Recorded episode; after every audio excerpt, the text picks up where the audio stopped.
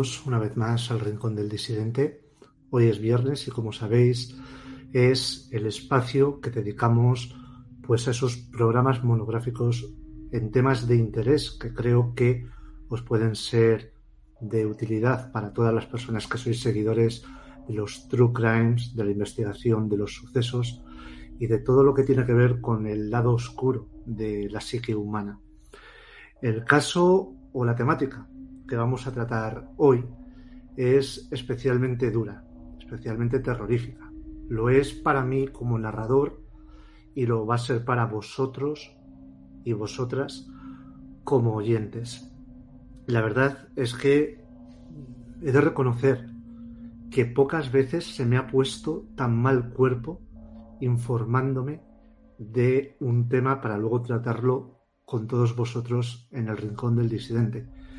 Parece un guiño del destino, ¿no? Pero que esté ligeramente febril y con la garganta a punto de romperse, pues le va a añadir al programa de hoy un toque dramático, grave, incluso más serio para tratar un tema de los que de verdad no dejan dormir a cualquier persona que se adentre en ellos.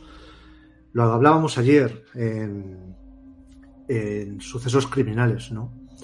Que hace una semana tratábamos otro tema que podía quizás generarnos pesadillas, como eran eh, los visitantes de dormitorio, ¿no? Esas entidades, sean cual fuera en sus orígenes, ya sea imaginativo, ya sea un ente demoníaco, ya sea un visitante de otro punto del universo, o cualquier otra explicación lógica o ilógica. Pero que queda ahí en el en, un limbo, ¿no? en una especie de nebulosa. No nos acordamos de eso a diario y a menos que algo perturbe nuestro sueño, pues no hacemos caso a los visitantes de dormitorio. Sin embargo, hoy vamos con algo que quizás pase al lado de nuestra casa, que quizás pase más cerca de lo que pensamos, que se ha construido o se ha constituido como el uso de las personas, como si fuesen material de granja o un stock de piezas en un supermercado. Es duro y es difícil intentar visualizar lo que estoy diciendo. No solo hablamos del tráfico de órganos que se consiguen de forma ilícita, hablamos de países que han convertido esto en una industria, países que todo el mundo tiene reconocido y no estamos hablando de un país perdido en el cuerno de África o quizás una pequeña república en el sureste asiático. Estamos hablando de todo un coloso económico y social a día de hoy que le está peleando el puesto a primera potencia mundial a Estados Unidos como es China. China se ha convertido posiblemente en el mayor exportador de órganos de forma de forma eh, industrial si se me permite, con la convivencia y con la con la aceptación, bueno, no la aceptación, la promulgación del propio Partido Comunista China, o sea, de ese régimen dictatorial en el que se asesina, repito, se asesina a disidentes políticos y religiosos para suministrar especialmente riñones y córneas y después corazones, a gente que viaja a China y a golpe de talonario compra un órgano sano para sustituir uno suyo que está dañado. China está lejos, lo vamos a tratar, pero es que quizás este problema lo tenemos más cerca de lo que nosotros pensaríamos. Lo tenemos más cerca, como puede ser Francia, como puede ser la cuna de eh, la perfección europea, que puede ser Suecia, o incluso puede ser alguien de éxito, alguien que ha sido un deportista de primer nivel, que ha jugado en el Fútbol Club Barcelona, como Eric Avidal, y que ese trasplante de hígado que quedó ahí en una nebulosa, parece que no tuvo todas las garantías de que fuese un trasplante realizado con todos los parámetros que se pueden determinar como algo legal. Lo vamos a ver. Vamos a ver también algo que es increíble y no solo es el no solo es el tráfico de órganos, ¿no? Sino con esta analogía que yo decía de humanos de stock, el hecho de ciertos lugares donde se asesina a seres humanos para comercializar su, su carne, perdón, igual que fuese carne de pollo, carne de cerdo o de ternera, pues tener filetes de personas. Esto que parece una pesadilla bizarra es algo real que sucede en este mundo. Dicho todo esto, vamos a comenzar a desgranar. Hoy me vais a tener que perdonar. Tengo la garganta realmente fastidiada. Me duele muchísimo al estar hablando. Pero bueno, es, creo que el esfuerzo va a merecer la pena. Quizás mañana sí que si veo que no me recupero, pues pospongamos el programa de Iberia Asesina. Ya os lo aviso con 24 horas de antelación. Si veo que no hay ningún problema, pues tiraríamos con el caso de Juan Díaz de, Gallar, de, perdón, de, de Garallo, el Sacamantecas.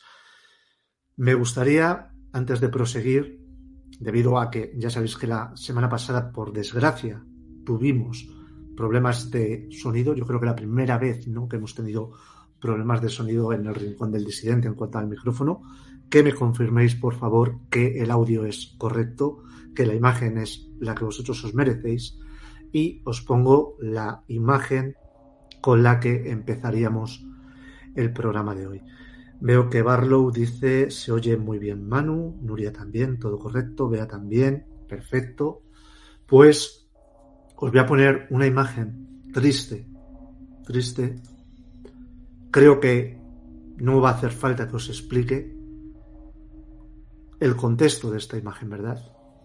Ahí vemos una niña, una adolescente, rubia, con una cara angelical, una sonrisa inocente, y a una sujeta de 24 años, de origen argelino, que ni siquiera debería estar en Francia.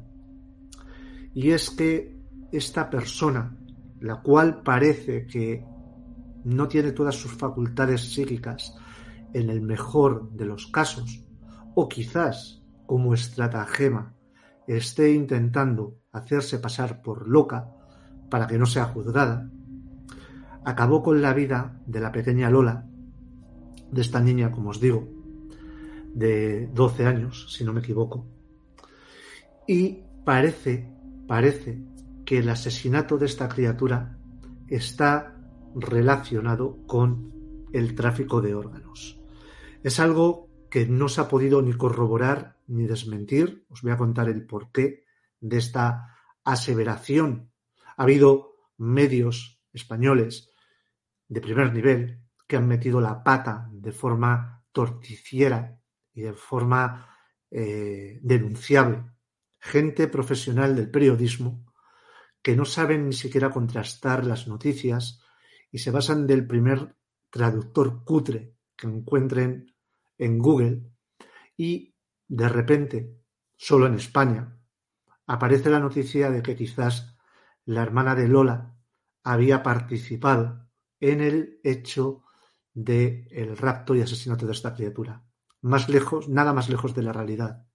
Repito, cabeceras de, primer, de periódicos de primer nivel que posiblemente pues hayan puesto a un becario o a lo que ahora es el periodismo actual y ahí sí que rompo una lanza a favor de mucha gente que hacemos esta labor sin ser nuestra profesión divulgativa en Internet y que intentamos dar un poco de seriedad en base a nuestros medios. Nosotros, pues ya lo sabéis, al final soy yo con un ordenador, un micrófono, el móvil y demás, pero intento contrastar, intento ir a fuentes verídicas. Por ejemplo, con el, el tema del tráfico de órganos, podéis entrar, podéis entrar en la página de Interpol y descargaros un extenso dossier que habla del tráfico de órganos principalmente en África y en el sureste asiático. No tiene desperdicio de lo terrorífico que es.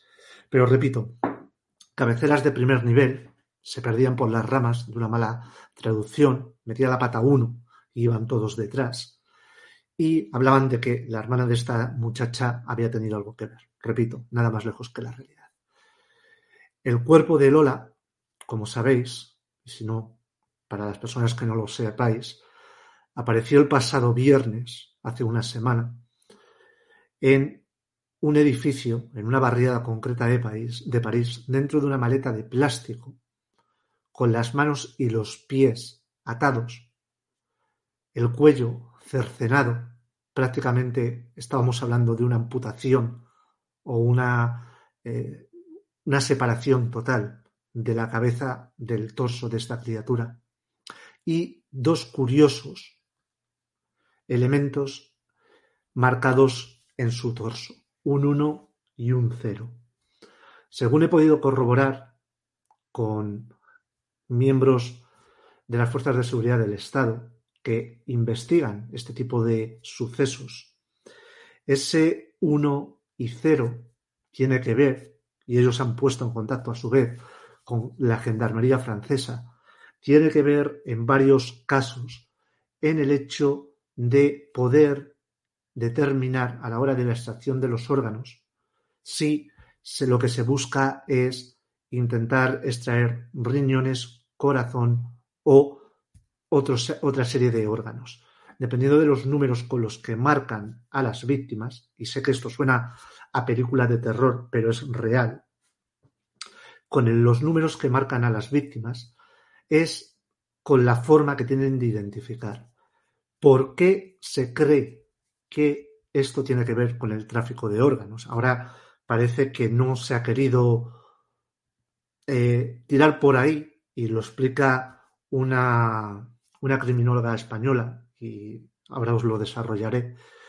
Pero eh, al parecer, cuando esta sujeta, repito, ciudadana de origen argelino que debería estar expulsada de Francia, porque tenía una orden de expulsión, ya que su estancia en el país galo estaba fuera de los parámetros de la legalidad.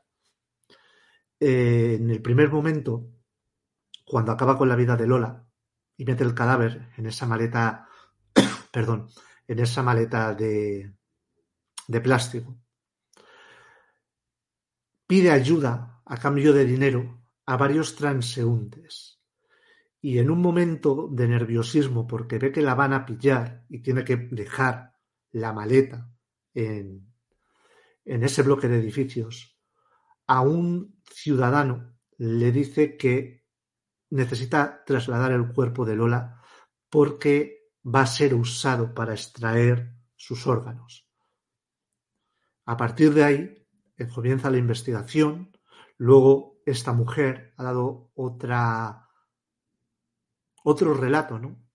Haciéndose pasar posiblemente por enajenada mental, diciendo que mantuvo relaciones sexuales con la niña, que a ella la habían violado y prostituido de menor, que su propia familia la había violentado y que, bueno, que no era para tanto, que todo aquello había sido una especie de ritual, pero que no era para tanto.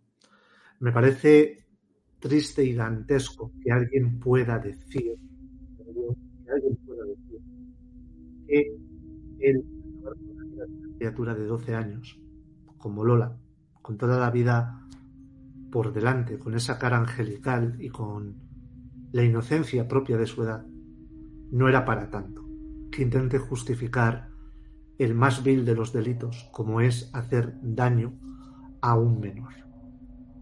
Aquí queda, llegamos en un entorno etéreo, la afirmación del tráfico de órganos, que si os fijáis rápidamente lo han puesto, digamos, otra vez guardado en un, en un rincón que no se hable, porque para países de primer nivel no se pueden permitir, o sea, se pueden permitir el hecho, el hecho de que haya prostitución, el hecho de que haya tráfico de drogas, pero el tráfico de órganos no.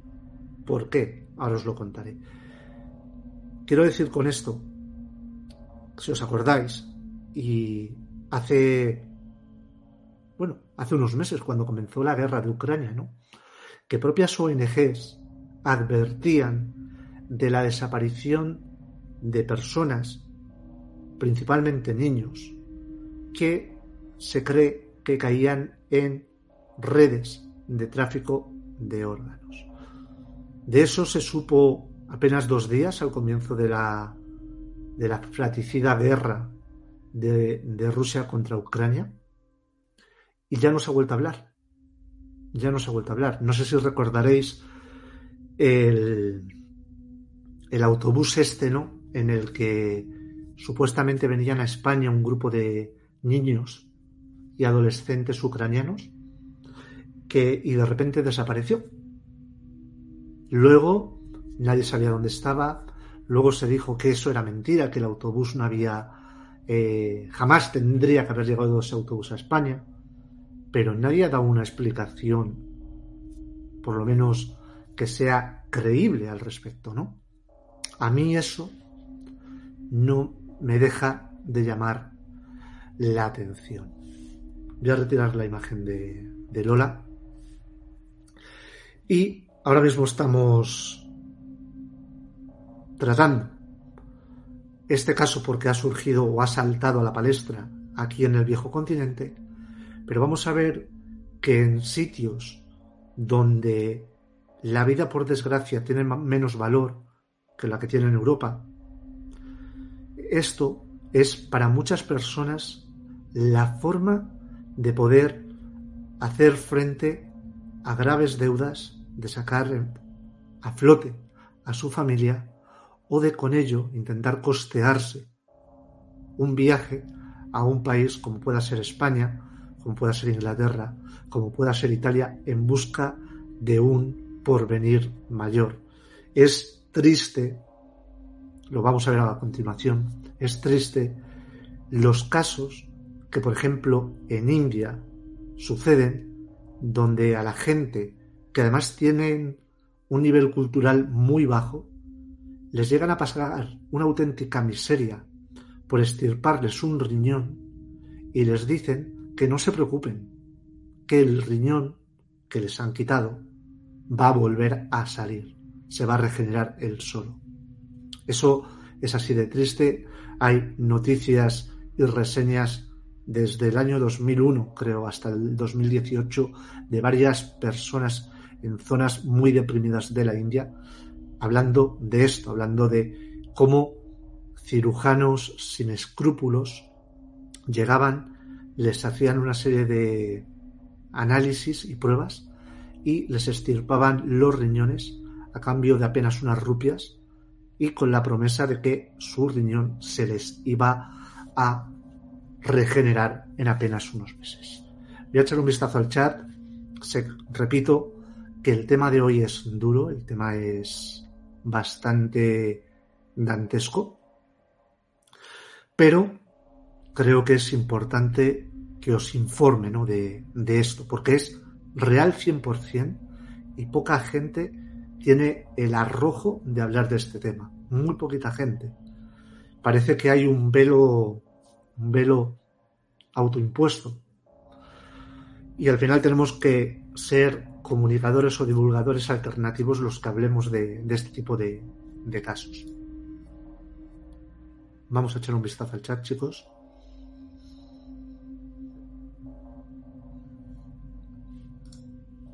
Raquel dice, en la India, voluntariamente, entre comillas, venden órganos por miseria. No es únicamente Raquel en la India, lo vamos a ir viendo ahora, lo vamos a ir desgranando, pero muy bueno tu apunto.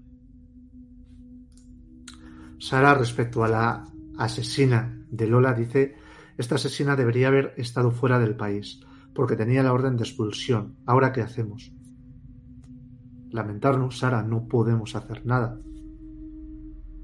No podemos hacer nada.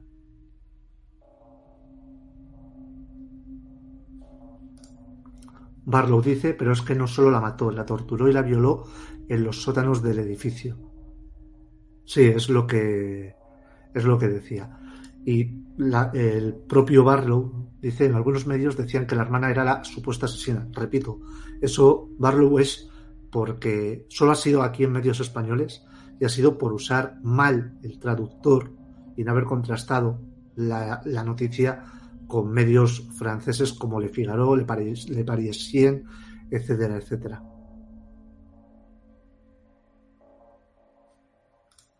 La propia Raquel dice, el día de autos tuve que discutir en Twitter con un gilipollas a cuenta del fallo de traducción que tuvieron los medios. Pues ahí estamos. Noelia, buenas noches. Llevo un par de meses viendo tus vídeos sobre el caso Alcácer y es la primera vez que te pillo en directo. Me quedo por aquí, gracias por el trabajo que haces.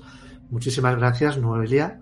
Si no lo sabes, pues nosotros, el Rincón del Disidente, hacemos programas en directo jueves, viernes y sábados a partir de las 10 de la noche. Los sábados alternamos entre dos espacios que son Iberia Asesina y El Rincón Extraño y luego siempre que hay novedades de interés sobre el caso Alcácer, pues dependiendo del día en el que se produzcan, hacemos una firma del disidente, que es ese espacio especial sobre el caso Alcácer, para traeros la actualidad. Ya os advierto, bueno, no os advierto, perdón, que es una amenaza, ya os informo que a comienzos del mes de noviembre, teniendo en cuenta ¿no? que se cumplen tres décadas, 30 años, de la triste desaparición de Tony, Miriam y Desiree, que el 13 de noviembre, vamos a preparar una serie de programas especiales monográficos sobre el caso Alcácer. Quiero hacer un trabajo a conciencia de qué se dijo, qué no se dijo, qué fue verdad, qué fue invención de los medios. Eh, también creo que es importante durante estos dos años que ha habido información que en su momento nosotros pensábamos que era una forma y luego ha resultado de ser otra, pues hacer una especie de fe de ratas del, del caso Alcácer, que tampoco pasa nada, yo siempre lo he dicho, no tengo ningún problema en corregir y en pedir, pedir disculpas cuando meto la pata. Y eh, bueno, me gustaría hacer una especie de cronología ¿no? de lo que ha sido Alcácer a todos los medios, social, informativo, criminalístico, policial, judicial, etcétera, etcétera. Así que bueno, creo que esa semana, la semana de que cae justo el domingo 13 este año, pues va a ser muy interesante para toda la gente que sigue o le interesa el caso de Alcácer. María José Rueda dice, hay un caos en la información y un secreto de sumario que no explica lo que pasó. Unos dicen que la mataron por tráfico de órganos y otro que la asesinaron haciendo ritos satánicos. Un horror. Bueno, María José, y que no se nos olvide, o quizás sería importante contarlo, a veces la prostitución infantil, los ritos satánicos y el tráfico de órganos están interrelacionados de distintas formas, pero confluyen al final en el asesinato de personas inocentes daría mucho de qué hablar y quizás en este programa ya sería demasiado denso, pero bueno, si os parece interesante, pues lo podríamos tratar. José dice, Manu, esa mujer nunca había hecho nada y de repente hace esa atrocidad o tenía antecedentes de hechos que podrían haber advertido lo que hizo. Hasta donde se sabe, José no había hecho nada de ese cariz hasta ese momento. ¿Tenía antecedentes? Sí. Había, eh, bueno, claro, de hecho tenía una orden de expulsión, o sea, eh, tenía antecedentes, pero a ese nivel, claro, aquí entramos en otra, en otra pregunta, ¿no? Y es, las personas que están de forma ilegal en un país y tienen una orden de expulsión, ¿por qué no se las expulsa? ¿Falta de medios? ¿Falta de ganas? ¿Es quizás beneficioso para, en un aumento de delincuencia, culpabilizarlos?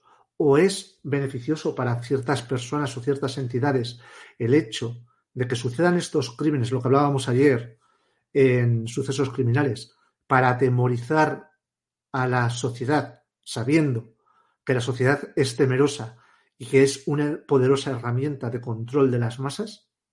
Pues serían preguntas que creo que deberíamos hacernos y que podríamos tratar en debate en algún programa de, del Rincón, ¿no? Manoli dice, es lamentable lo que está ocurriendo con la mayoría del periodismo actual. Agradecerte, Manu, y a tu canal la sinceridad y la honestidad. Muchas gracias a todos y gracias a vosotros, Manoli. Yo lo vuelvo a decir. Eh, si no fuese por vosotros, pues mira, ahora mismo estaría en, la cama intentando que el dolor de garganta se me hiciese lo, lo más liviano posible. Pero bueno, me merece la pena porque creo, creo que es un tema del que hay que informar. Y a menos que uno se esté muriendo, pues puede apretar los dientes, ¿no? Barlow dice, hay un caso también muy raro de un chico llamado Miguel Ángel Martínez, cuyo cadáver apareció en Suecia y cuando lo trasladaron al cadáver a Reino Unido llegó sin corazón. Bueno, el cadáver, lo vamos a tratar este caso, Barlow, el cadáver de Miguel Ángel ya estaba sin corazón cuando lo encuentran flotando en el fiordo. Y curiosamente, el forense sueco dice que ha muerto ahogado. Eh, es, es, para, es para, para que lo desarrollemos durante el programa.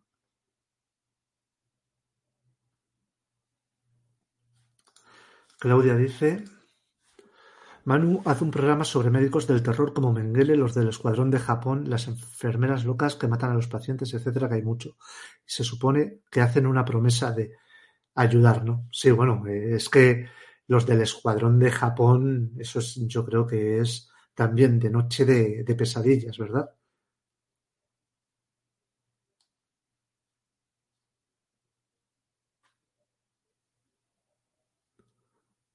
Vamos a ver.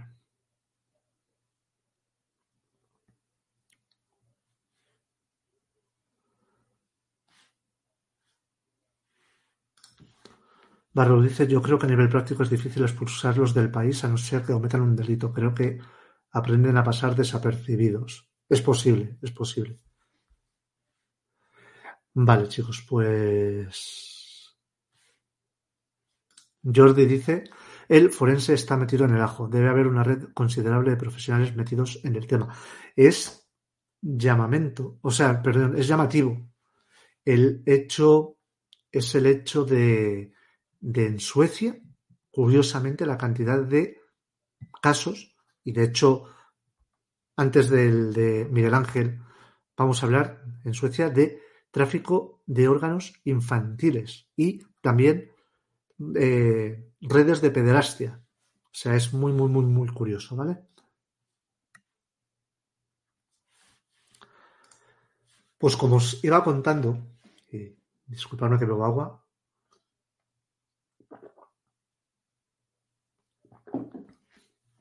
Nos vamos a trasladar a, en este caso, al continente de América del Sur, porque es uno de los sitios donde las personas humildes, las personas que están carentes ¿no? de, de medios económicos, a veces se ven en la tesitura de tener que tener de forma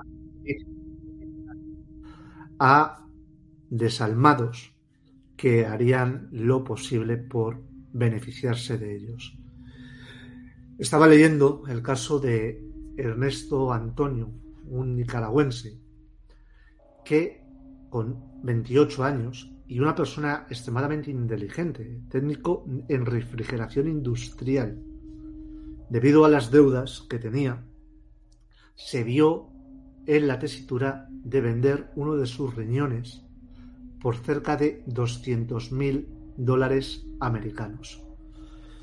Es similar al caso de otra persona que se identificaba como donador, 38 años, 10 años más que Antonio, también una persona culta, una persona con una cualificación de, alto, de alta graduación, él es técnico superior en construcción civil, que tiene una deuda permanente con el dueño de la vivienda donde vive él y su familia. Para saldar esta deuda, el propio dueño le puso en contacto con una red de traficantes de órganos que le ofrecían 225 mil dólares americanos por uno de sus riñones.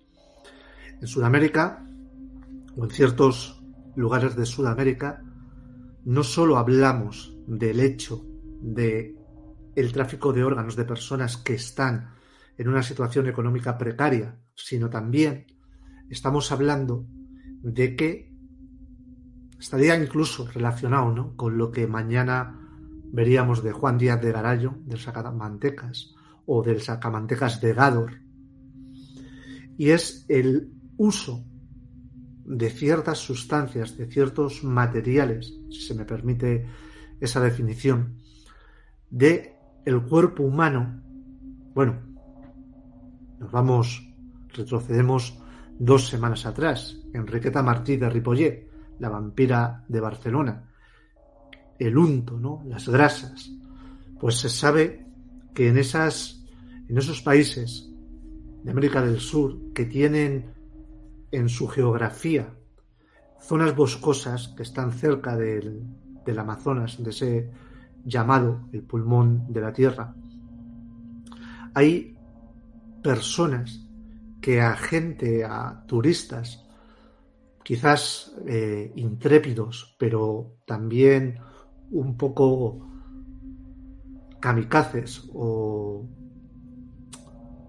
o que no guardan todas las precauciones a la hora de realizar sus viajes, los asesinan y con sus cuerpos los decapitan, los ponen colgados boca abajo, tipo como si fuesen un cerdo en el matadero, y a la luz de un candil, de una llama que va lentamente convirtiendo sus tejidos y sus eh, fluidos en una especie de grasa, de cera, esto comienza a gotear en una serie de cubículos, de frascos, que se van llenando lentamente durante la noche.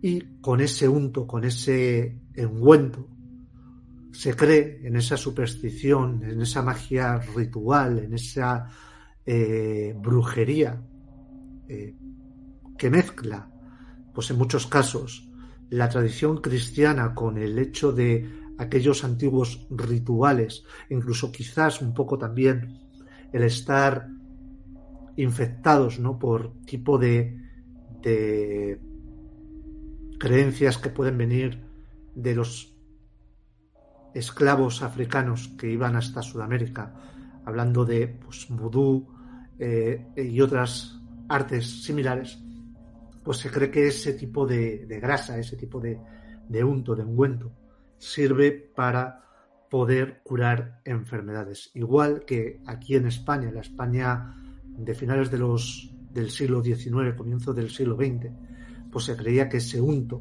era capaz, o la sangre de un niño, era capaz de, si se lo, lo usaban como cataplasma, de, de, poder curar enfermedades que en aquel momento eran, eran mortales de necesidad, como podía ser la, tuberculosis, ¿no? Esto sucede, sucede en, en, estos países de, de Sudamérica. Y es que, como os contaba antes, este concepto del tráfico de, órganos es algo que se tiene en la sombra, es como un tema tabú, sobre todo para las instituciones, ¿no? Porque, fijaos, fijaos, poneros en, en, una, en una situación. Y es que vais a un viaje, quizás de mochilero, a un país que tú no conoces, eh, donde no hablas el idioma, puedes hablar como mucho inglés, y de repente ves una actividad que te parece relativamente interesante. Estás a muchos kilómetros de casa, pero ese afán aventurero te hace decir, bueno, pues venga, voy a enrolarme en un barco con esta gente que parece simpática, no los conozco de nada, pero parecen tíos majos. Y que de repente nunca aparezca tu cuerpo. Si hay una investigación y salta la noticia en Dinamarca, en Holanda, en Suecia o en España, de turista o turistas, lo voy a poner en plural, desaparecen y su cuerpo ha aparecido a los tres días abierto un canal y eviscerado, eso da mucho miedo. De la prostitución, si vienen turistas, puedo sacar eh, beneficio, porque imagínate, yo cojo Viene un americano aquí a Madrid. El tío se pone vulgarmente como las grecas. Se gasta su pasta en copas, se gasta su pasta en un buen restaurante y luego quiere disfrutar de el sexo por pago. Si yo no permito y aprieto demasiado a la prostitución, pues quizás ese tío que lo que quiere es voy a ser bruto o disculparme el lenguaje, pero quiero ser muy, muy conciso. Esa persona viene aquí a España porque quiere comida, alcohol, drogas y putas, pues si le falla una de las tres, un, perdón, una de las cuatro, quizás no venga a España, vaya a otro sitio. Si en esa misma ecuación yo aprieto demasiado al tráfico de drogas, si ese tío quiere comida, bebida, drogas y putas y no tiene drogas, quizás no venga a España. Pero si ese tío, cuando venga, tiene la conciencia o tiene el pensamiento de que en esa noche en la que pierde el control por la mezcla del alcohol y las drogas, puede acabar rajado y eviscerado, no, digamos que no es buena publicidad. Y ya sabemos, estamos ahora mismo en un momento social donde las apariencias casi tienen más importancia que los hechos. La mala publicidad hace un daño tremendo. Solo hay que ver las reseñas en los restaurantes de, Google o incluso algún que otro polémico youtuber, por definirlo de alguna forma, creo que todos sabéis a quién me refiero, que se dedica a intentar chantajear a comercios en que si no le dan lo que quiere o le pagan por los servicios, les va a hacer una publicidad negativa y nadie va a ir. Por desgracia, por desgracia, como digo, la publicidad a veces es bastante compleja. Por suerte, en España, España es uno de los países que tiene mejor, y en eso sí que debemos estar relativamente o modestamente orgullosos, tiene mejor sistema de trasplante de órganos, por lo cual normalmente aquí no se debería producir tráfico de órganos. No con esto estoy diciendo que se produzca. De hecho, ahora os voy a contar tres casos, o sea, dos casos concretos. Pero desde 2012 oficialmente no se ha tenido constancia en España de algún trasplante o de algún intercambio de órganos de forma ilícita. Hay un caso, quiero buscarlo para leeroslo bien, que es de un ciudadano vasco, de un ciudadano de Bilbao, Oscar Garay, que eh, fue a China y compró un hígado por un valor de 130.000 euros. Esta persona, Oscar Garay, de repente la vida le puso en un revés de la mañana, o sea, del, eh, perdón, le puso en un revés eh, la mañana en la que su doctora le dijo que le quedaba un año de vida. No cumplía los protocolos para un trasplante hepático y no había tratamiento alternativo. Con 65 años, decidió probar suerte en China. Pagó 130.000 euros y recibió el hígado de una persona presuntamente condenada a muerte y ejecutada por el régimen del país asiático. Al-Karibet, alcalde de un municipio de Líbano, enfermo de cirrosis, se trasladó a Valencia y anunció que ofrecía 40.000 euros a quien le donara un órgano. La Policía Nacional lo detuvo antes de que se llevase a cabo la transición. Y es que la responsable del programa de donación y trasplantes del Consejo de Europa, Marta, Marta López Fraga, advertía en unas declaraciones recogidas por la Organización Médica Colegial de España que ningún país, tampoco los desarrollados, están exentos, están exentos de la posibilidad de trata de personas con la finalidad de la extracción de órganos.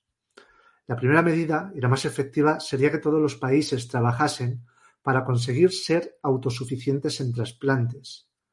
La gente recurre al tráfico y a la trata porque no consiguen el órgano que necesitan, de modo que si los países tuviesen suficientes donantes, esto no sucedería.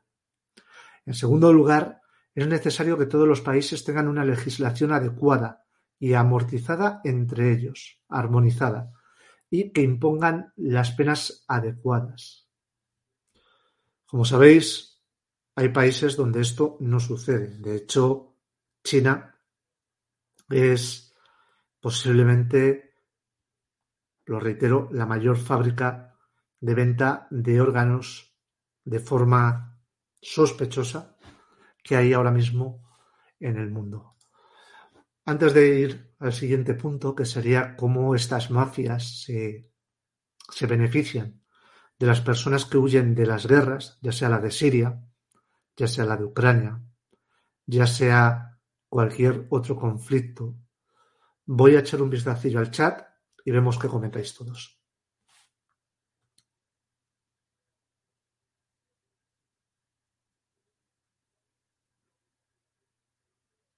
Vale.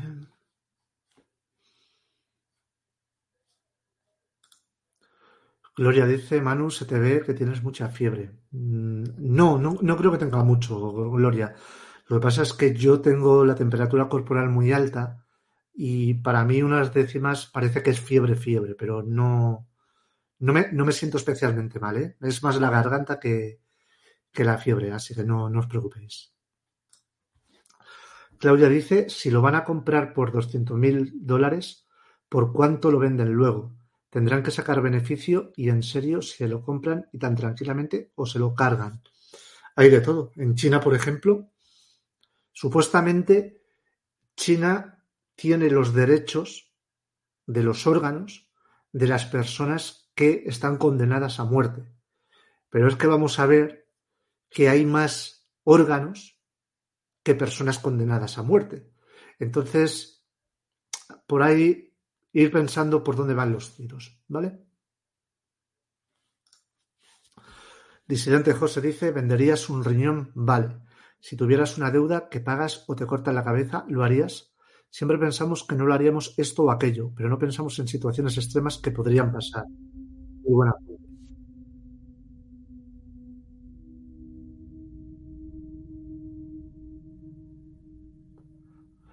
Vamos a ver.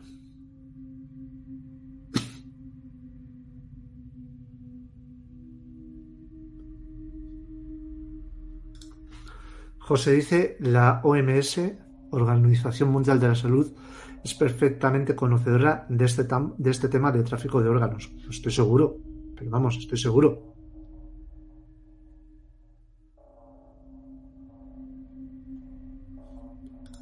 Mónica dice, pues yo, pues no sé yo, disidente José, yo solo tengo un riñón, tuve cáncer. La recuperación no se la deseo ni a mi peor enemigo. Luego haces vida normal, pero acojonada porque solo tienes uno y si te falla, claro. Claro. Es que fíjate, Mónica, a la gente, lo que hablábamos antes, a la gente en, en la India les decían, ¿no? Que les iba a volver a crecer.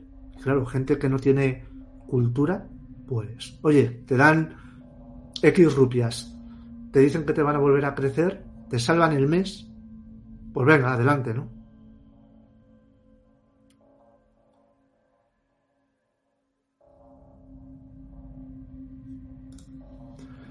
Cayetana dice, España es uno de los primeros países en cuanto a donación de órganos y donde mayor éxito de trasplantes hay. Yo misma soy donante desde que mi madre tuvo la suerte de volver a nacer. Pues eso es muy loable, Cayetana.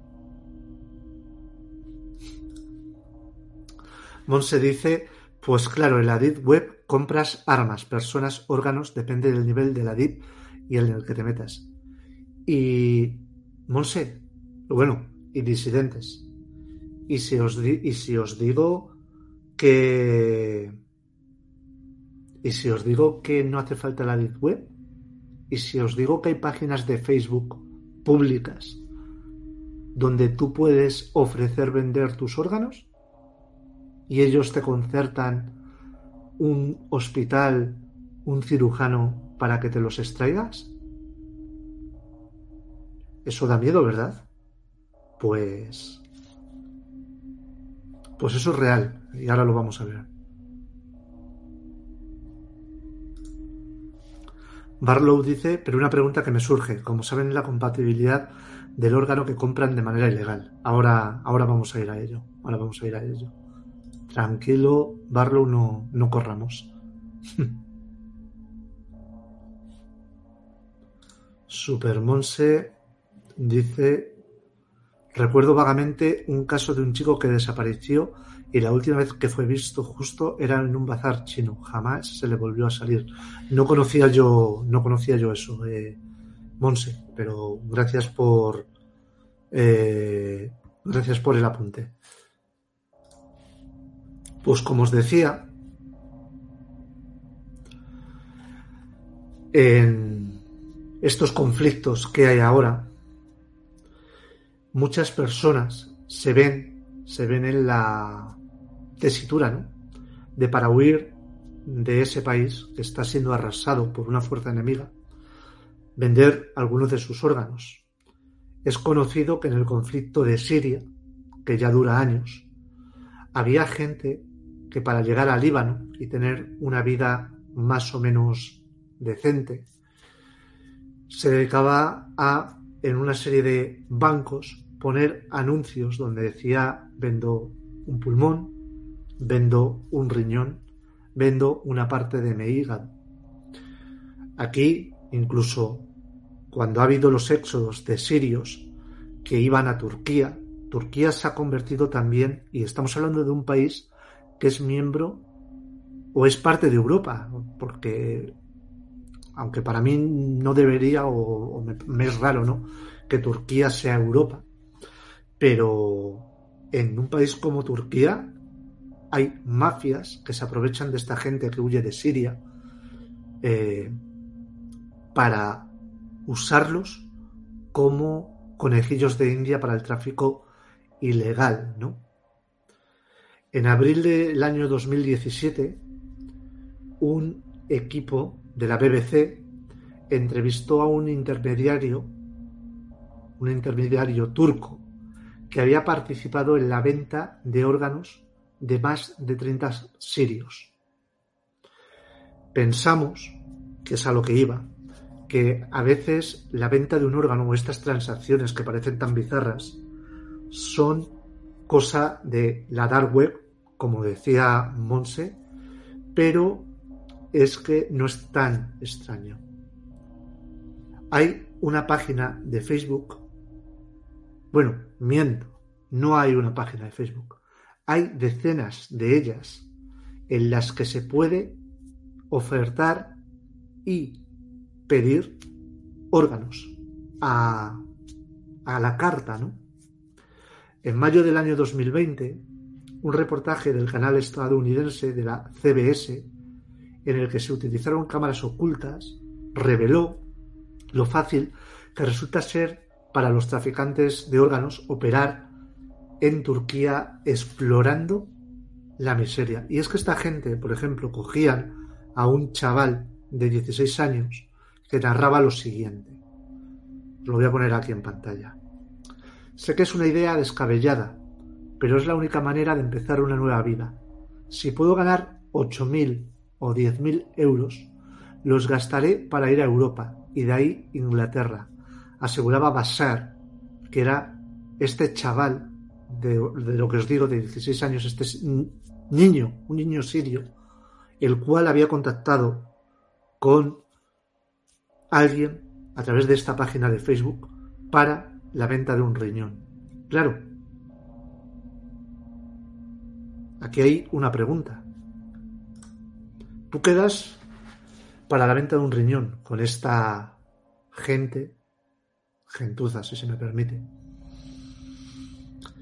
y te tienes que fiar de que te van a estirpar el riñón y te van a dejar ir. Porque tú imagínate que ese chaval, aparte de un riñón, el otro vendría bien para la hija de tal. Y quizás sus córneas estarían bien para el sobrino de, de Pascual. Y quizás su corazón le vendría bien al padre de Pepito. ¿Alguien iba a echar en falta a Basar? ¿Alguien lo iba a reclamar? ¿A quién? ¿Cómo? ¿Cuándo? Es en lo que se basan y es en lo que se aprovechan estos sinvergüenzas. Son gente que son un número más, porque por desgracia son un número más. No son Basar Alif Jalá o como se llame, que nació en tal sitio, en Adepo, y tiene un hermano pequeño y sus padres y un abuelo, les da igual, nadie les va a reclamar. En ese sentido, nosotros, o Miguel Ángel, este muchacho vasco que apareció en el fiordo de Suecia, tienen una familia, tienen unos medios, porque vivimos en el primer mundo. Pero toda esta gente, toda esta gente, ¿qué pasa con ella? A mí eso es lo que me da miedo. Y más miedo me da lo que pasa en China. China se ha convertido en el mayor productor productor de órganos a la carta que hay ahora mismo en el planeta. Hay informes de Naciones Unidas que hablan de tráfico de órganos a nivel industrial, como os contaba en el comienzo de la, de la del programa. Todo esto viene a raíz de que surja a principios de los 90 los practicantes del Falun Gong. El Falun Gong es una disciplina, digamos que podríamos definirla como una forma de vida entre social, cultural y religiosa, ¿vale? Que actualmente practica en China, se cree que cerca de 70 millones de habitantes de la República Democrática de China. Estas personas, estas personas son o están considerados por el Partido Comunista de China como un peligro a su ideología, a su forma impuesta de vida, y por lo cual no es que se les considere disidentes políticos, es que, aunque no haya pruebas de actuación violenta, se les ha detenido a muchos de ellos sin que haya cargos en los que se puedan sustentar esas acusaciones y se les ha introducido y se les ha llevado no a cárceles, sino a campos de concentración. Preguntaba Barlow, preguntaba Barlow que cómo saben el hecho de la compatibilidad con los diferentes eh, o sea, entre los diferentes donantes y los diferentes receptores.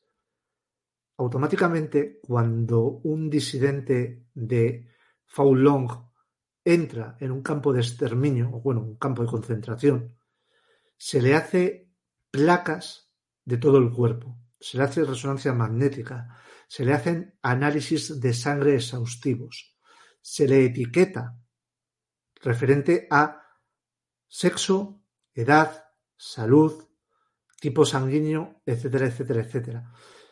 Se sabe perfectamente cuál es la compatibilidad de si, por ejemplo, tiene tocado el riñón pero sus pulmones están sanos. Y, en teoría, en teoría, China tiene una especie de ley en la que los ajusticiados, porque en China es un país donde la pena de muerte está vigente, los ajusticiados, su cuerpo, por ser ajusticiados por el Estado, pertenece al Estado, por lo cual pueden ser desmembrados y usados para poder comercializar, digamos, sus órganos. ¿Qué sucede? Que os hago un pequeño y llamativo análisis o esquema. El número de trasplantes de órganos realizados en China creció rápidamente a partir del año 2000. En el año 1998, y tener en cuenta, tener en cuenta lo que es China en cuanto a población, ¿eh? lo que es que son, pues, no, no sabré, o sea, no lo quiero decir mal, pero creo que es mil millones de personas, puede ser. Vamos a hablar de Google para no meterle la pata. 1.400 millones de personas, ¿vale? 1.400 millones de personas. Como os decía, en, el, en 1998, China reportó 3.596 trasplantes de riñón anualmente. Para 2005, ese número había aumentado aproximadamente a 10.000. En 2022 estamos hablando de entre 35.000 y 40.000 trasplantes de riñón anuales. ¿Vale? Funcionarios chinos informaron que hasta el 95% de los trasplantes de órganos provienen de prisioneros. El 95%. Es decir, tienen granjas humanas para, para abastecer el tráfico de órganos. ¿no? Sin embargo, China no realiza las suficientes ejecuciones legales para poder cumplimentar la cantidad de órganos que oferta. En el año 2006, el número de personas condenadas a muerte y ejecutadas fue mucho menor que el número de trasplantes, por lo cual, aquí viene una pregunta, si había menos condenados a muerte y se supone que el 95% de los órganos que se ofertan son de condenados a muerte, ¿cómo hay más órganos para ofertar? La solución yo creo que es de perogrullo. Hay personas que aunque no estén condenadas a muerte, se las asesinan. Es el mejor de los asesina para extraer los órganos.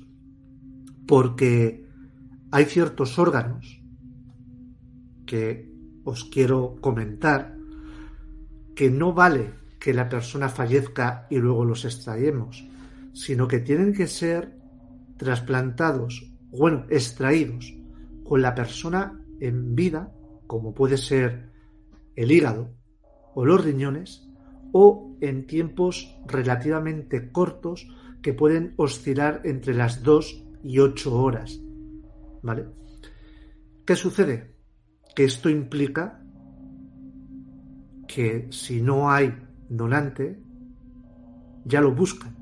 porque tienen perfectamente, perfectamente un, un control y un listado de, de cada disidente que puede ofertar o que puede ofrecer a un posible comprador.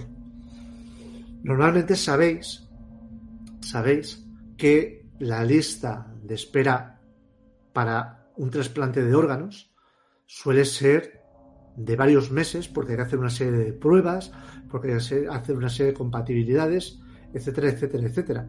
Pero, curiosamente, los periodos de espera para los trasplantes de órganos en China son significativamente más cortos que en las otras partes del mundo. Cuando digo significativamente más cortos, es que estamos hablando de quizás un par de semanas, cuando en otras, en otras ocasiones suele ser de tres a seis meses, ¿vale? Y principalmente China se ha convertido en el mayor eh, exportador de córneas, riñones y corazones para el uso en trasplantes, ¿no? Como os decía, y esto es importante, el doctor Jacob Labé, director de la unidad de trasplantes del corazón en el centro médico Seba de Israel, relató lo que uno de sus pacientes le contó que viajó a China para esto, ¿no? La cirugía se programó solo con una semana de antelación lo que significa que el órgano no pudo ser conseguido en base a una muerte aleatoria. ¿no? El organizador, el que ofertaba ese órgano, le preguntó al que iba a ser el receptor, imaginaros lo cruel de esto, ¿eh? que si quería que el trasplante fuese por la mañana o por la tarde. Os repito, hay órganos que tienen que ser trasplantados en vida o inmediatamente después de la muerte. De hecho, sabéis que normalmente hay, cuando una persona está en muerte cerebral o en un coma irreversible, eh, si es donante de órganos o se convence a la familia para la donación de órganos, se le mantiene con vida de forma artificial hasta que se le extraen los órganos y luego se le quita la asistencia médica para que fallezca. En este caso, lo que nos están contando es que esta persona, dependiendo de si dijese, pues quiero por la mañana o por la noche, cogían a un prisionero, cogían a un disidente, lo metían en un quirófano, lo evisceraban y ese órgano iba al recipiente, o sea, iba al, receptor. De esa forma tan fría, tan cruel, tan inhumana y obviamente tan económica, porque, claro, en China no es como un país occidental. En China todo lo controla el régimen dictatorial. Es decir, que aparte tienen un sustantivo lucro del el tráfico ilegal de órganos. Ethan Goodman, que es un afamado periodista que ha estado en varias conferencias denunciando esto, entrevistó a decenas de exprisioneros chinos, incluyendo 16 practicantes de Long, que recordaban haberse sometido, lo que os contaba, a pruebas médicas inusuales cuando eran internados en estos centros. ¿no?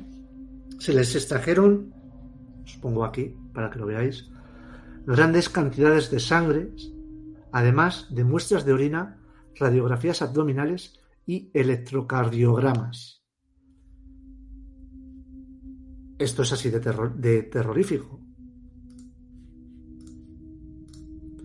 En el hospital Zhongshan de Shanghái, el médico le dijo a los investigadores que todos los órganos de su hospital proveían de practicantes de Long. Estamos hablando Porque además el régimen chino no es tú eres disidente y tú vas a ir a la cárcel. No, no. Tú eres disidente y tu familia va a ir contigo a la cárcel. Tu familia, tus abuelos, tus padres y si tienes hijos, tus hijos. Y si me tocáis mucho la moral, no solo vosotros, sino quizás también vuestros vecinos, por no haber denunciado a tiempo que estabais confabulando en contra de la autoridad del régimen. Es decir, que de esos 70 millones que en teoría practican esta disciplina de Fuan Gong, eh, perdón, Gong, pues posiblemente estemos hablando de casi 100 millones de personas entre los propios disidentes y sus familiares, ¿no? Las Naciones Unidas ha denunciado, igual que investigadores, igual que periodistas, igual que doctores, eh, investigadores en derechos humanos y médicos, han argumentado que la naturaleza comercial del mercado de órganos de China promueve la corrupción y el abuso. Y sin embargo, pongo también el ejemplo que a mí me parece, mira que me gusta el fútbol, yo soy futbolero, pero me parece lamentable, ¿no? Que aceptemos que un país como Arabia Saudí o como Qatar, bueno, en este caso es Qatar, ¿no? El mundial es en Qatar, creo. Eh, un lugar donde no se respetan los derechos humanos, no se respetan los derechos de las mujeres, no se respetan los derechos de los homosexuales, donde no hay una libertad de credo, donde no hay una libertad eh, individual, donde han muerto centenares y centenares y centenares de trabajadores de forma eh, de forma inhumana explotados la construcción de los estadios del mundial que va a empezar prácticamente dentro de, poco más de un mes eh, no pase nada. Poderosos caballeros don dinero. Es fútbol es dinero y les perdonamos que hagan lo que quieran. Luego sí, aquí salimos a manifestarnos y nos, rasgamos las vestiduras. Pero cuando se les podría plantar, cuando se les podría decir, hola, así no. Si hay... Todo vale. Por lo cual, la integridad del ser humano lo que nos hace especiales, lo que nos hace únicos, no vale una mierda. Porque si hay dinero de por medio, no somos personas, somos productos. Ve al chat y ahora vamos a hablar de las granjas de carne humana, después de esto, pero vamos a echar un vistazo al chat a ver qué estáis debatiendo familia.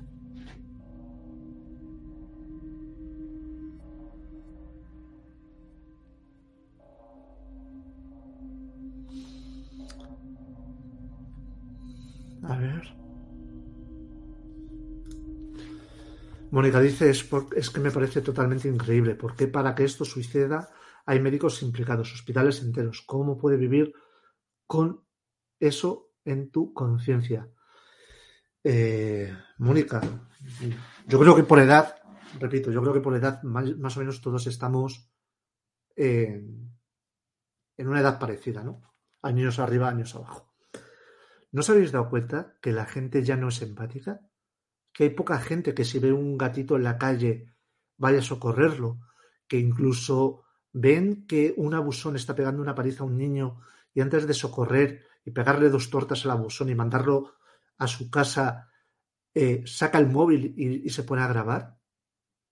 Ya no hay un, una vocación en muchos médicos. Yo lo he visto en urgencias.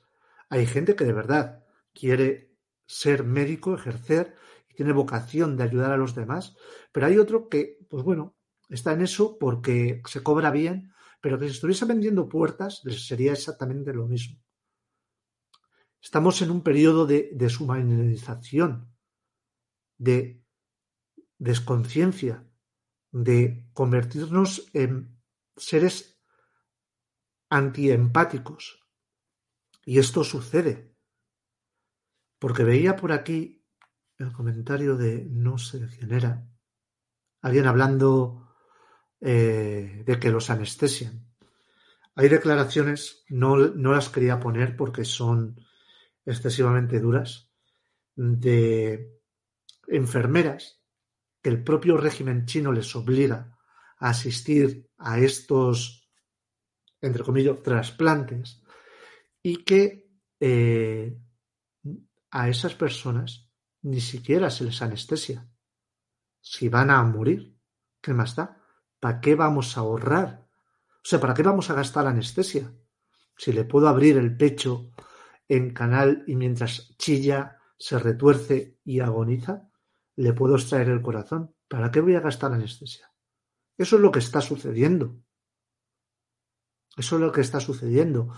Había un disidente chino que, se había marchado, que era eh, miembro de supuestamente el pelotón de fusilamiento de varios, varias personas en los campos estos de, de concentración chino, que supuestamente la muerte, cuando es por pelotón de fusilamiento en China, debe ser un disparo certero en la cabeza.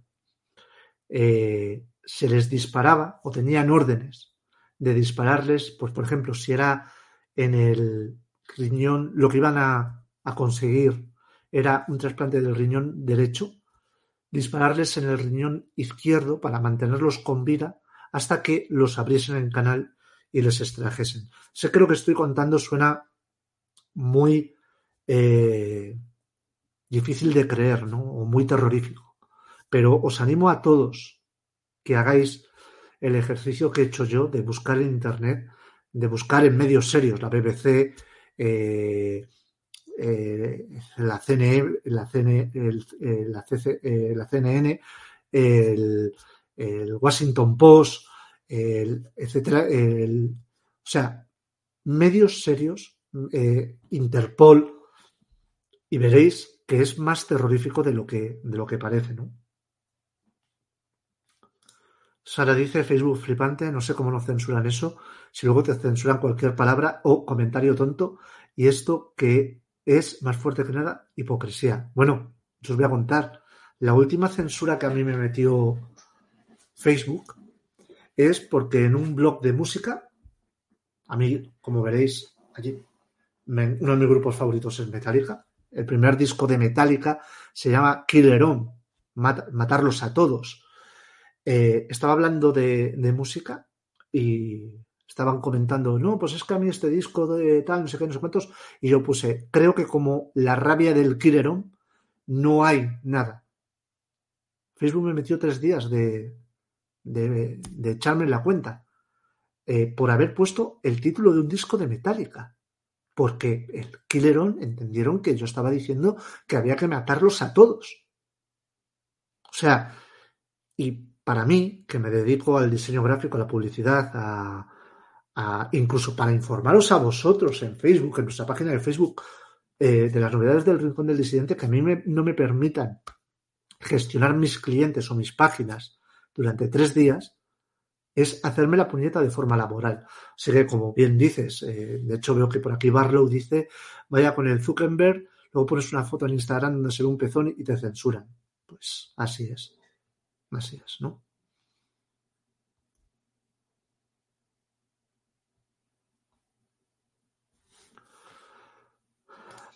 Vea, dice, no, ah, vea, aquí. Dice, me horroriza la naturaleza humana, aún así quiero creer en la humanidad. Me entristece enormemente como el poder lo arrasa todo. El dinero es lo único que importa. A nadie le importa nada. No, no, no.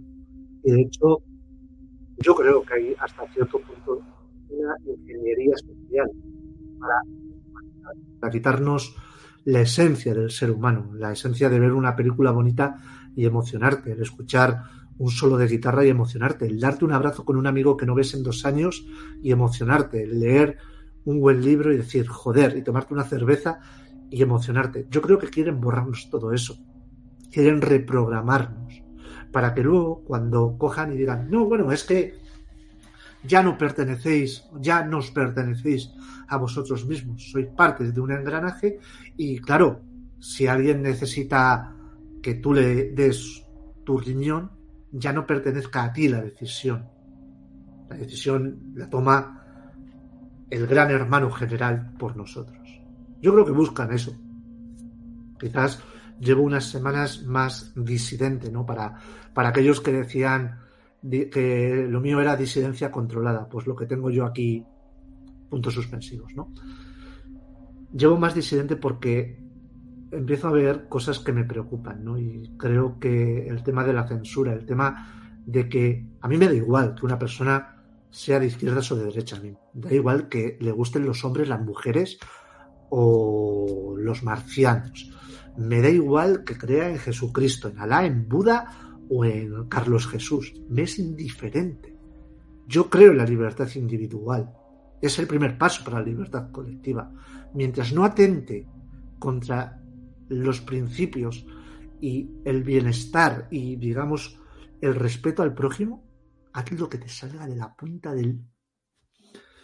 Pero parece que no, que eso está mal visto, parece que eso no se puede hacer, parece que eso es malo.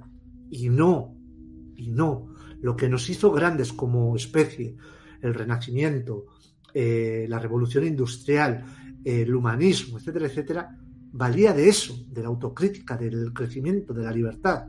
Y ahora nos lo quieren quitar y vendérnoslo como que lo guay es Netflix y es la cajita tonta. No. Lo de ICG creo que fue en el tercer o cuarto programa que hicimos del Rincón del Disidente. No estábamos ni siquiera en YouTube. Si alguien dice que cree, o sea, que la verdad del caso Alcácer es lo que cree Manu Jiménez, le diría que es tonto del culo.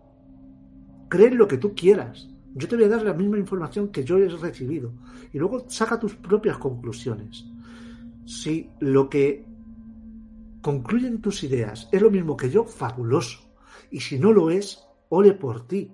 Pero yo no quiero que nadie diga, yo creo en esto porque lo ha dicho Manu. No. Tú crees eso porque has llegado a tu propia conclusión. Piensa que tienes cerebro para ello. No porque yo te lo diga. Joder. Es que yo creo que no estamos aquí para ser borreguitos.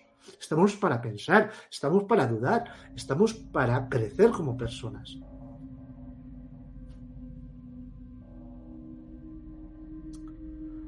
Pues chicos, que me lío, me vengo aquí arriba, os echo el sermón y, y no es no es lo suyo. Pero vamos, a lo que iba. De China viajamos a Nigeria porque un segundín. Ahí está. Un restaurante ofrecía carne humana a sus clientes en Nigeria. Es decir, dentro de la carta teníamos salitas de pollo, muslitos de cordero, escalope de ternera y gemelos de Batbutta, por ejemplo. Y es que la policía, cuando ingresó, después de varias denuncias, en este local, a la mejor tradición de a lo Jeffrey Dahmer, si se me permite el, el humor negro y macabro, encontró dos cabezas humanas guardadas en bolsa de plástico en la cocina de dicho establecimiento. Esta noticia, si lo queréis buscar para que veáis que es real, fue publicada en medios británicos como el Daily Mail que aseguraba en aquel momento que el dueño del hotel donde estaba este restaurante y otros 10 sospechosos habían sido detenidos. Y es que la gracia, vuelvo a entrecomillar, la gracia, es que este hotel era un hotel para turistas, donde dentro de la excentricidad y de lo morboso del asunto, se ofrecía la posibilidad de comer carne humana. Claro, ¿qué sucede? Yo te puedo llegar, te planto ahí un trozo de carne con salsa de tomate y te digo que es carne humana. Y tú podrás creerlo o no podrás creerlo, claro. El terror llega cuando un periodista británico se hace pasar por un turista y pide carne humana. Y claro, mientras, sí, pero usted está seguro, no sé qué, tal cual. Sí, sí, claro, pero, pero yo, mira, personalmente creo que esto lo tenéis aquí para, para generar morbo, esto no es real. esto es un reclamo publicitario, ¿no? un clickbait. Y le dicen, no, no, esto es carne humana de verdad. Si quiere, le llevamos a la carnicería, al matadero, donde usted puede comprobar que es carne humana. Y dice, claro, sí, sí, llevarme. Y pues no sé si de forma un poco descreída o quizás por el propio interés periodístico, este periodista monta en un coche, viaja con dos acompañantes, llega a esa carnicería, hablan en nigeriano entre ellos, porque el carnicero, claro, eh, consciente ¿no? de la ilegalidad, eh, como que se queda sorprendido, ¿no? El carnicero recibe un soborno generoso y le permite entrar a, digamos, la trascienda de los congeladores, el secadero de carne. Y cuando abre la cortinilla y se introduce, después de ver pues, una serie de piernas de cabra y de otros animales, tal como avanza, ve sobre una mesa dos piernas con varios cortes ensangrentadas, dos piernas humanas. Y al mirar a su derecha, observa una cabeza y dos torsos de personas humanas. La relación que cuenta este, este sujeto, este periodista, es que no pudo contener, obviamente, el vómito. Se le quitó la gana, las ganas. De, de, de comer carne humana y corroboró en sus propias carnes, nunca mejor dicho, que lo que estaba viendo era real como la vida misma. Esto sucede en Nigeria. He contado lo que ha sucedido en China. Hemos ido al continente sudamericano. Pero, claro, cuando lo tenemos tan cerca, cuando es Europa, cuando es el primer mundo, cuando son países que incluso desde España admiramos ¿no? por, su calidad de vida, sus salarios, eh, su baja criminalidad, nos llama, o por lo menos me llama, muchísimo más la atención. ¿no? Y es que desarticulan en Suecia una banda de comercio de órganos de niños. Y os quiero leer la noticia porque creo que tal cual y per se, noticia que recogía el diario ABC, y creo que es importante, ¿no? Porque también tiene relación, tiene relación con, con China. Y os relato, prometían a las familias un futuro estable y en abundancia para los niños a fin de que no recelasen del espeluznante negocio que en realidad explotaban. Un otro testimonio revela que cientos de niños han sido de víctimas del comercio de órganos. Repito, que cientos de niños han sido víctimas del comercio de órganos. Suecia, Europa, primer mundo. ¿Cuántos recordáis esta noticia? ¿Dónde la habéis visto?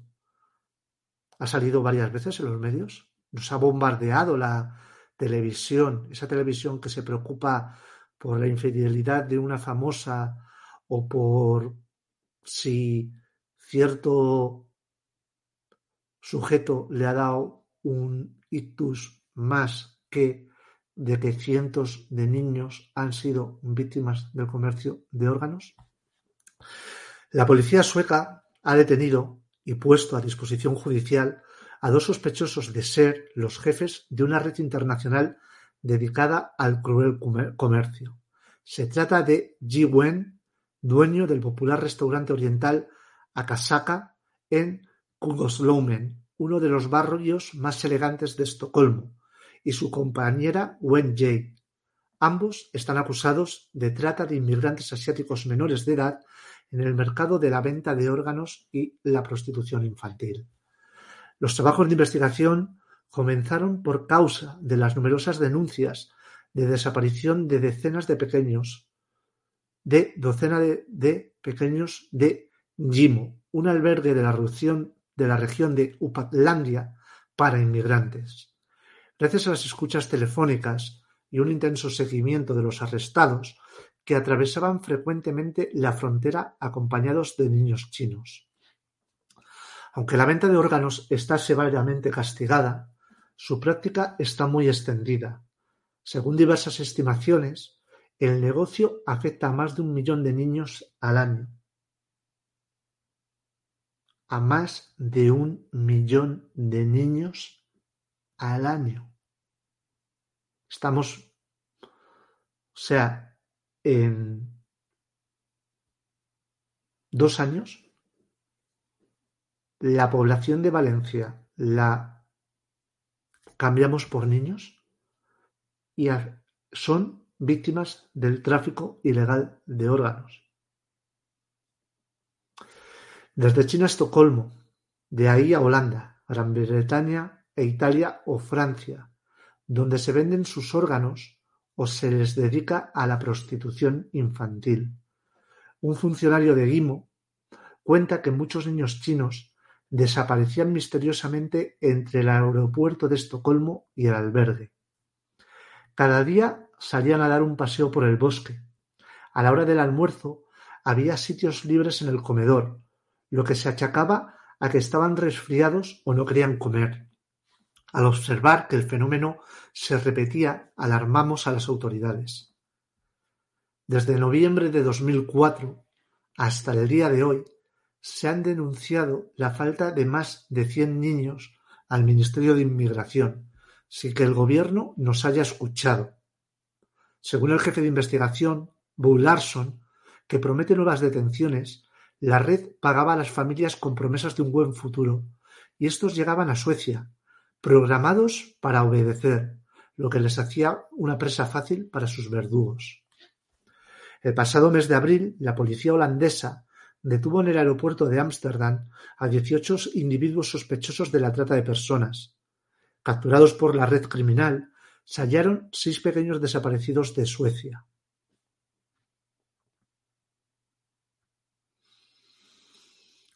Pues, ¿qué queréis que os diga? A mí esto me deja muy mal cuerpo, me lleva la sangre contároslo.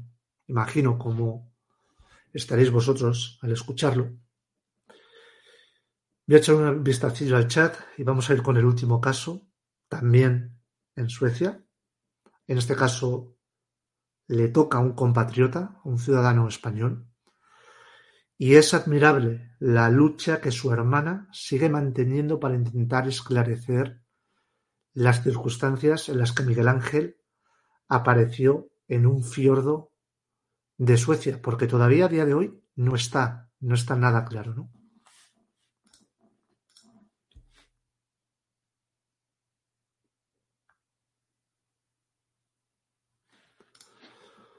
María José dice, Manu, ¿y tú crees que en China se come la carne humana? Seguro que será un manjar para las élites, teniendo en cuenta que se comen todo y lo que hacen con los órganos.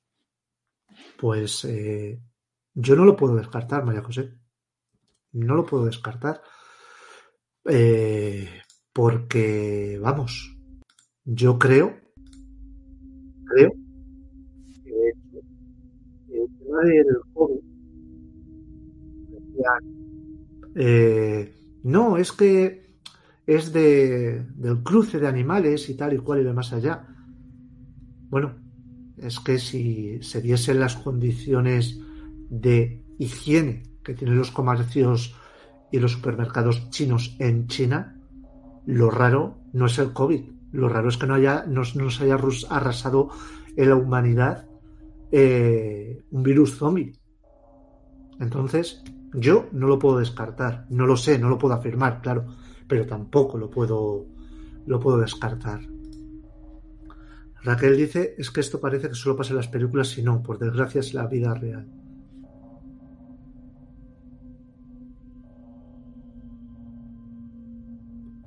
María Jesús dice, lo de China no me lo acabo de creer, lo pongo en cuarentena. En cuanto a las redes sociales, se tendría que hacer un boicot a los dueños de estos. Yo solo entro en YouTube que les den a todos. Pues eh, María Jesús, no lo pongas en cuarentena porque hay denuncias importantísimas y testimonios importantísimos que así lo, lo, atesoran. Incluso grabaciones con cámara oculta que así lo atesoran. ¿eh?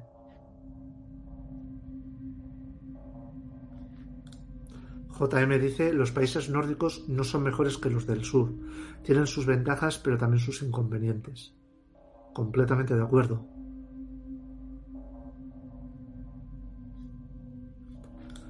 Eva María dice, qué barbaridad, mira que yo he visto leyendas urbanas en internet que dicen eso de los restaurantes de carne humana en China y ahora lo confirmas en Nigeria. Yo en China, repito, no lo puedo confirmar, pero en, en Nigeria hay o sea, hay casos reales. Y había otro país en, África, pero no recuerdo exactamente cuáles. Y no he encontrado información. Pero me recuerdo que el propio Iker Jiménez en un milenio 3 lo, lo comentó, ¿no? Raquel dice, en Suecia también tienen un problema bien gordo con las violaciones. Bueno, no me voy a extender que esto termina en racismo y luego todo el mundo se ofende. Mira, muy interesante lo que dice Barlow. Jaime Peñafiel contó que en la coronación de Bokassa, en África Central, comió carne humana que le ofrecieron en el banquete. Madre mía. Madre mía.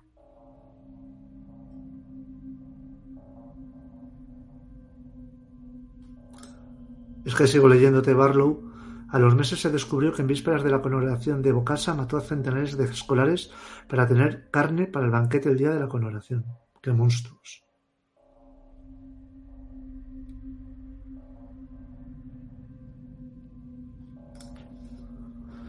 María José dice, pero ¿qué está sucediendo? Nadie hace nada, nadie sabe nada, miran para otro lado, por favor, esto es inaceptable, el primer mundo un país civilizado. No, eh, esto es muy sencillo, María José. Los medios, o sea, lo que es la prensa libre, no digo en España, en general, la han aniquilado. La han aniquilado, la han comprado, se han vendido al mejor postor. Y los que vamos y somos objetivos, somos disidentes, de hecho de ahí el nombre del canal, ¿no? Eh, siempre está la fácil excusa de desacreditarnos porque somos unos chalaos en YouTube o eh, son leyendas urbanas o eh, son unos frikis, ¿quién se va a creer eso, no? Es muy sencillo, muy sencillo. Hay gente que, luego, pues mira, pongo el ejemplo de Rubén Gisbert, ¿no? Que se va a los sitios eh, que se la juega, que independientemente de luego su forma de pensar o lo que él considere en cuanto a la política nacional, es un tío que se lo trabaja y, creo que es una persona inteligente, pero claro, luego salen cuatro, Risto y la Marta Flinch, eh, soltando mentiras y con esa superioridad moral que parece que tiene el salir en la televisión, cuando la televisión es un medio caduco, porque gracias a, YouTube u otras plataformas de streaming tiene los días contados, cada vez es más gente la que se fía más de lo que tenemos que contar personas que no tenemos así la manita puesta para que alguien nos compre la voluntad, pues parece que, ah, mira, esos, no sé qué, ¿quién son esos si no salen en televisión? Pero ¿quién eres tú? ¿Pero quién eres tú? ¿Qué credibilidad tienes? En fin. En el centro de Europa, que tan buena prensa tiene, también pasan cosas. ¿Os acordáis de aquel energúmeno que tuvo encerrada una chica durante años que tuvo hijos con ella, su propio padre, en Austria? Allí se tapan muchas cosas. Correcto, correcto. Que nadie se olvide, lo dejo ahí como dato, ¿no? Que cuando se hizo la, la Unión Monetaria Europea, se pretendía, se pretendía que hubiese un banco central europeo, que nos rigiese a todos los países. Qué curioso que quien no quiso fueron los pulcros señores alemanes. A lo mejor es que tenían algo que esconder, ¿no? Yo, como veis, hoy disparo para todos los lados, o sea que, en fin. Vale, mira, dice JM, dice, el otro día mi compañero de trabajo y yo habíamos llegado a la conclusión de que a este paso la televisión va a desaparecer. Yo lo tengo claro. O se actualizan o va a desaparecer. Va a quedar muy residual. Personas mayores que esto le cueste el tema de, YouTube o, tal. Pero cuando esa generación desaparezca, yo creo que la, tienen muy, muy, muy, muy fastidiado, ¿eh? pero muy fastidiado. Pues os voy a leer el caso de, Miguel Ángel, porque también no quiero que se pierda información. Y con esto, si me lo permitís, chicos, vamos a, finalizar, porque mi garganta está a puntito ya de decir basta. Y es que, os leo, víctima del tráfico de órganos, en pregunta. El español que apareció sin corazón ni hígado en Suecia será exhumado. La familia de Miguel Ángel Martínez lleva años peleando para conseguir que el Ministerio de Justicia británico autorice la exhumación de su cadáver. El Ministerio de Justicia británico ha reabierto por fin un caso que lleva tiempo demandando atención. Se trata de la exhumación del cadáver de Miguel Ángel Martínez Santamaría, el joven vasco que, tras aparecer supuestamente ahogado en Estocolmo en 2005, fue enviado a Reino Unido para que lo enterraran allí pues era su deseo. Una vez en Inglaterra, al realizarle la autopsia, un médico forense británico dictaminó que el cadáver había sido enviado faltándole a este el corazón y parte del hígado. Desde entonces, la familia de la víctima, encabezada por Blanca Martínez, la hermana del fallecido, emprendió una batalla legal y burocrática para que le coincidieran la exhumación del cadáver, con el fin de determinar si ese cuerpo realmente corresponde a su hermano y también el de dictaminar la verdadera causa de la muerte, pues son muchas las sospechas y contradicciones que se han dado a lo largo de los años en este caso.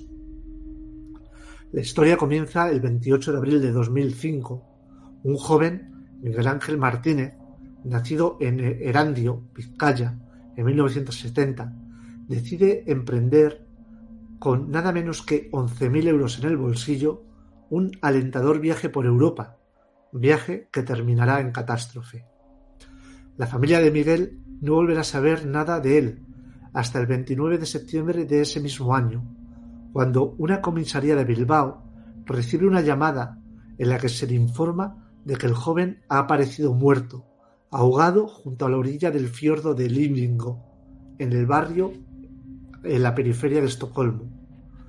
La policía sueca inmediatamente confirma que se trata de un suicidio, que se tiró de uno de los ferries que unen Helsinki con Estocolmo.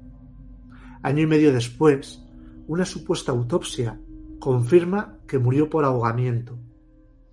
Es entonces cuando el cadáver de Miguel es trasladado a Londres, pues su deseo era ser enterrado allí, junto a una antigua novia, pues había residido varios años en la ciudad. En Londres, el forense Peter, Peter Whitkins, en un segundo examen post-mortem del cadáver de Miguel, sorprende a la familia afirmando en el informe Ambos pulmones han sido diseccionados y no presentan cambios patológicos específicos diferentes a los de la descomposición. Fueron identificados 600 gramos de un hígado parcialmente seccionado, el corazón no fue hallado, es decir, que los pulmones no mostraban evidencias de que la causa de la muerte de Miguel hubiese sido el ahogamiento y que su cadáver había sido mutilado, pues le faltaba el corazón y la mitad del hígado. Desde que recibió esta noticia, la familia de Miguel, ante la sospecha de que su hermano pudiese haber sido víctima de una red de tráfico de órganos, emprendió una batalla para lograr exhumar el cuerpo de Miguel, al que todavía no han visto ni una sola vez, para tratar de esclarecer lo que ocurrió. Su hermana, Blanca Martínez, coordinadora de SOS Desaparecidos Euskadi, en un blog en el que va narrando todos los episodios de esta truculenta historia, manifiesta sus dudas. Casi trece años después, desconocemos la causa, la fecha y las circunstancias de la muerte, pero lo peor es que no tenemos ni siquiera la certeza de que el cadáver que hemos enterrado sea el de mi hermano Miguel Ángel. Pues no sé vosotros, creo que para mí me parece esto terrorífico. No, lo siguiente, que esa pobre gente a día de hoy, a día del ADN, ¿no? no sepa todavía con certeza que el cuerpo que está enterrado con el epitafio de Miguel Ángel sea realmente el de Miguel Ángel. No se lo han querido mostrar. El DNI no apareció, apareció una fotocopia del DNI de Miguel Ángel. Fotocopia que curiosamente, pese a haber estado el cuerpo en el agua, estaba seca. La policía, cuando aparece el cuerpo y quiere ir la familia, o la hermana en este caso, a ver el cuerpo a Estocolmo, no le permite que acceda y que identifique el cuerpo. Se basan en argucias burocráticas, en errores a la hora de la investigación. El cuerpo de repente aparece en Londres. Aparece esta, este informe ¿no? del, del forense, de este segundo forense. Y todo, y todo bajo estas dudas y lagunas que la familia sigue a día de hoy manteniendo o teniendo. Pues chicos, vamos a echarle un último vistazo mientras bebo agua y, y nada, voy a voy a finalizar, os leo y finalizamos por hoy.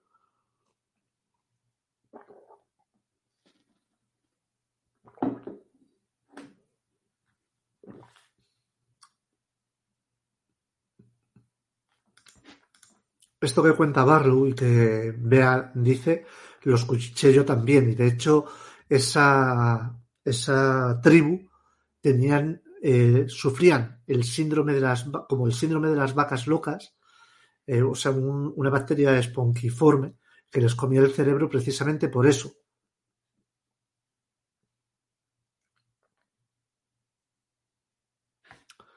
Primero suicidio, luego ahogamiento y luego qué, por favor. Pues realmente yo creo, vea que lo que hicieron fue tirar ahí el cuerpo y buscar una coartada. Lo llamativo es la poco o el poco interés, ¿no? De la policía sueca en esclarecer, ¿no? Y la vaga, la vaga excusa que le dan a la familia.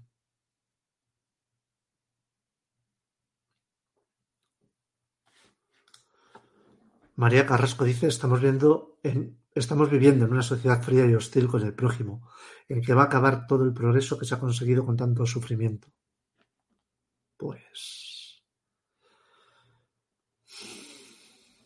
prefiero no, no pensarlo, María. Yo, pese a todo esto que hoy os he contado, me interesa, me interesa eh, siempre tener un poquito de, de optimismo, ¿no? Yo soy de las personas que siempre quieren ver el vaso medio lleno en contra de, medio vacío, ¿no? Y creo que, que, siempre, siempre hay algo con la que, algo con lo que nos podemos agarrar, ¿no? Para, para intentar refrotar. Creo que no hemos llegado todavía a un punto de no retorno, ¿no? Simplemente tenemos que marcar el camino, ser inflexibles a la hora de conseguirlo. Pero bueno, es... Eh, bueno, vamos a despedirnos chicos. Eh, Barro dice, pero en el documental confirman que, que es el Manu. Pues mira, me alegro de, me alegro de eso, Barlow. Yo no tenía esa información, pero como siempre, pues vosotros hacéis unos apuntes la mar de interesantes y yo lo, y yo os lo agradezco. Así que nada, familia, pues espero que hoy, con lo contado, no tengáis pesadillas. Eh, para mí ha sido un programa difícil de hacer, nada agradable. Creo que para vosotros tampoco ha sido fácil de escuchar o de ver, pero la realidad es esta. Y yo creo que la realidad no hay que endulzarla o maquillarla o ocultarla. Esto sucede y lo único que podemos hacer es darle difusión y denunciarlo públicamente. Ojalá, ojalá que esos medios caducos, acomodados y que se venden al mejor postor, nos hagan un poquito de caso. Y esto, no porque lo haga el Rincón del Disidente o porque lo haga el canal de Félix Ríos o lo haga el canal de Rita la Cantadora, sino porque creo que esta información merece la pena que todo el mundo la conozca, porque así estaremos precavidos ante las amenazas que por desgracia tenemos alrededor. Familia, sois, una vez más, la mejor comunidad posible. Mañana, si la fiebre y mi garganta me lo permite, nos vemos a las 10 de la noche tratando el caso de Juan Díaz de Galayo, el sacamantecas, asesino de prostitutas años antes que Jack el Destripador, con más víctimas, más brutalidad y, curiosamente, asesino patrio. Nos vemos mañana. Buenas noches.